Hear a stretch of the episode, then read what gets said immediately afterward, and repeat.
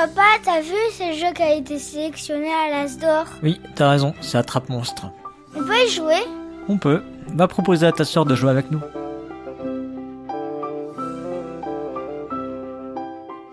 Bonjour les mamans joueuses, bonjour les papas joueurs. Vous savez sans doute qu'il y a peu, le jury de l'As d'or a révélé les trois sélectionnés dans la catégorie enfants.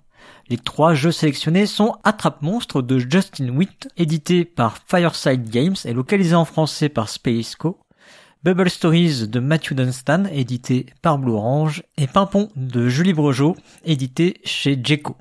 Aujourd'hui, j'ai donc choisi de vous parler, enfin, mes enfants ont choisi de jouer à Attrape Monstre. Attrape Monstre est un jeu qui se joue de 2 à 4 petits joueurs et joueuses dès 4 ans, et qui est illustré par Cam Kendall. Dans ce jeu, on vous propose de repousser les assauts d'horribles monstres dans des parties qui devraient durer environ 10 minutes. Les 20 minutes annoncées sur la boîte, c'est plutôt lorsque les enfants joueront tout seuls en mettant bien un temps infini à jouer les tuiles des monstres, à choisir leurs cartes, à déplacer les monstres dans la boîte, etc., etc. Si ce jeu vous intéresse, vous le trouverez à la caverne du Gobelin au prix de 18,90€. D'ailleurs, si vous écoutez cette chronique assez tôt, il se pourrait que le jeu soit encore en promo à la caverne du Gobelin à 17€. Attrape Monstre est un jeu coopératif de type Tower Defense. Vous voyez ce que c'est? Oui? Non? Et on se moque pas de mon accent, ok? Ouais. Bon. Pourtant, vous avez peut-être déjà joué à ce genre de jeu, ou vu des gens y jouer. Ce type de jeu tire son origine d'un genre de jeu vidéo dans lequel on tente de défendre une forteresse, par exemple, assaillie par de nombreux ennemis. Dans ces jeux, on va construire des tours pour tuer les ennemis qui progressent inexorablement vers le point à défendre. Ici donc, des monstres vont progresser le long d'une route qui mène à un château et nous allons jouer des cartes pour les attraper et non pas les tuer. Parce que il faut apprendre à nos enfants à être gentils. Donc, on les attrape et on les fout en tôle. Dans le jeu, chaque case présente un symbole qui se compose d'une forme et d'une couleur, l'association étant unique. Les cartes présentent généralement un seul symbole. Quelques cartes sont des demi-jokers puisqu'elles sont multicolores ou multiformes. Le tour de jeu est très simple. On va d'abord piocher une carte, puis on joue une carte qui permet d'éliminer le monstre qui se trouve sur la case du même symbole. Ensuite, tous les monstres restants avancent d'une case, et enfin, on ajoute un monstre. Si un monstre atteint la case du château, c'est la défaite. Si on parvient à capturer tous les monstres, c'est la victoire, et on peut aller fêter ça au banquet du château. Mais apparemment, euh, le cuisseau de monstres n'est pas au menu. Alors, que penser de ce jeu? Qu'est-ce qui a bien pu faire que le jeu de l'Asdor l'a retenu dans sa sélection? Analysons un petit peu ce que nous promet le jeu. Sur la boîte du jeu, Spaceco met en avant les points suivants. Coopération, anticipation, reconnaissance des formes. Bon, on va vite passer sur la reconnaissance des formes, à part pour faire plaisir ou quelques parents ont mal de trouver un prétexte éducatif au jeu de société, je n'en vois pas l'intérêt. Parlons de la coopération. Oui, le jeu met parfaitement bien en œuvre l'aspect coopératif.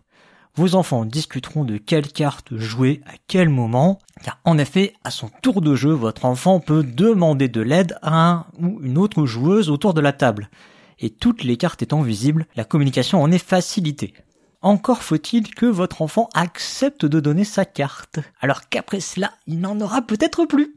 Coopération, vous dis-je. Je dirais même compréhension de l'intérêt de coopérer.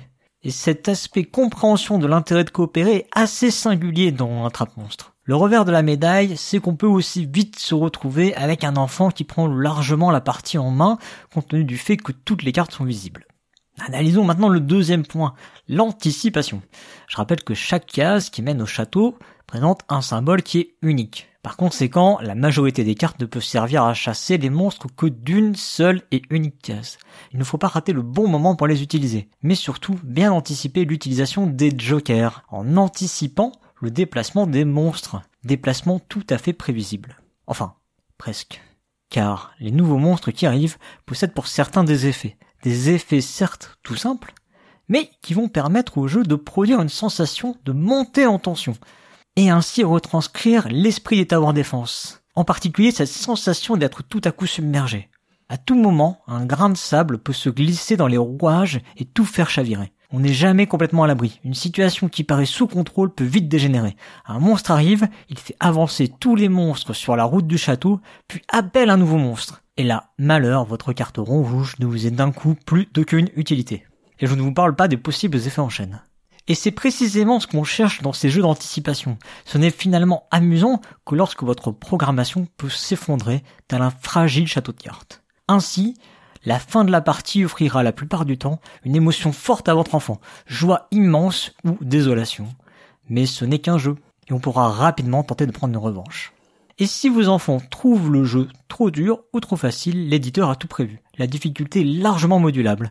Une fois que vos enfants auront trouvé le niveau de difficulté qui leur convient, ils se lanceront seuls sur les remparts du château pour repousser les monstres. Il faudra en effet, pour les premières parties, bien aider vos enfants à intégrer les règles, mais surtout la séquence de jeu. Cependant, ils seront très vite autonomes.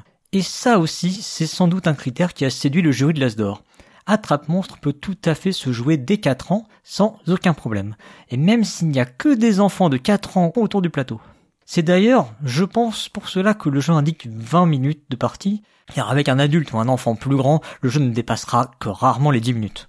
Je reviens un peu sur les sensations de jeu, et même le style du jeu, parce que ces deux éléments-là ne sont pas sans rappeler un autre jeu sélectionné à l'Asdor, mais en 2021 celui-là. Kraken Attack, dont Paul Gara vous avait parlé, une des différences majeures, c'est que Kraken Attack est plus complexe et est destiné aux enfants de 7 ans. Mais on retrouve vraiment cet esprit de tower defense à devoir lutter contre des assauts. Bon. Maintenant, à force, vous devez savoir que j'aime bien tempérer quand même mes propos. Alors quelques avertissements. Le jeu est plus difficile à deux joueurs qu'à 4. En effet, à 4, il y a en permanence au moins 5 cartes autour du plateau. Tandis qu'à 2, il n'y en a que 3. Un choix assez étrange, je trouve, de la part de l'éditeur d'avoir laissé ces configurations déséquilibrées. Cependant, il est vrai que les autres paramètres étant ajustables, je vous ai dit également que le jeu était parfaitement adapté aux enfants de 4 ans. Vous doutez que si le jeu est parfaitement adapté aux enfants de 4 ans, pour cette tranche d'âge, évidemment, plus vieux, le jeu va avoir tendance à être peut-être moins apprécié. Je pense que vos enfants devraient apprécier le jeu jusqu'à environ 7 ans. Au-delà, ils vont vite percevoir, tout comme les adultes en fait vont très vite le percevoir, le côté assez calculatoire du jeu. D'ailleurs, je me demande si le jeu n'est pas en quelque sorte résolu, si a bien développé ne serait pas en mesure de gagner à tous les coups. Ce qui, finalement, éventerait l'illusion du choix.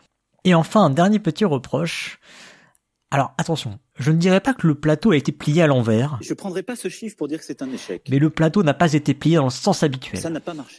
Alors, je vous recommande quand même d'être vigilant sur ce point lors de la manipulation du plateau par vos enfants.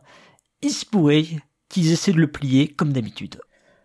Alors oui, je finis sur ces petites notes négatives, mais au final, qu'est-ce qu'on retient d'Attrape Monstre Attrape Monstre, c'est un jeu qui propose une vraie coopération, qui repose sur une mécanique d'anticipation qui est assez peu commune à ce niveau quasi calculatoire dans les jeux pour enfants. Un jeu qui propose du suspense et qui est parfaitement adapté à l'âge indiqué.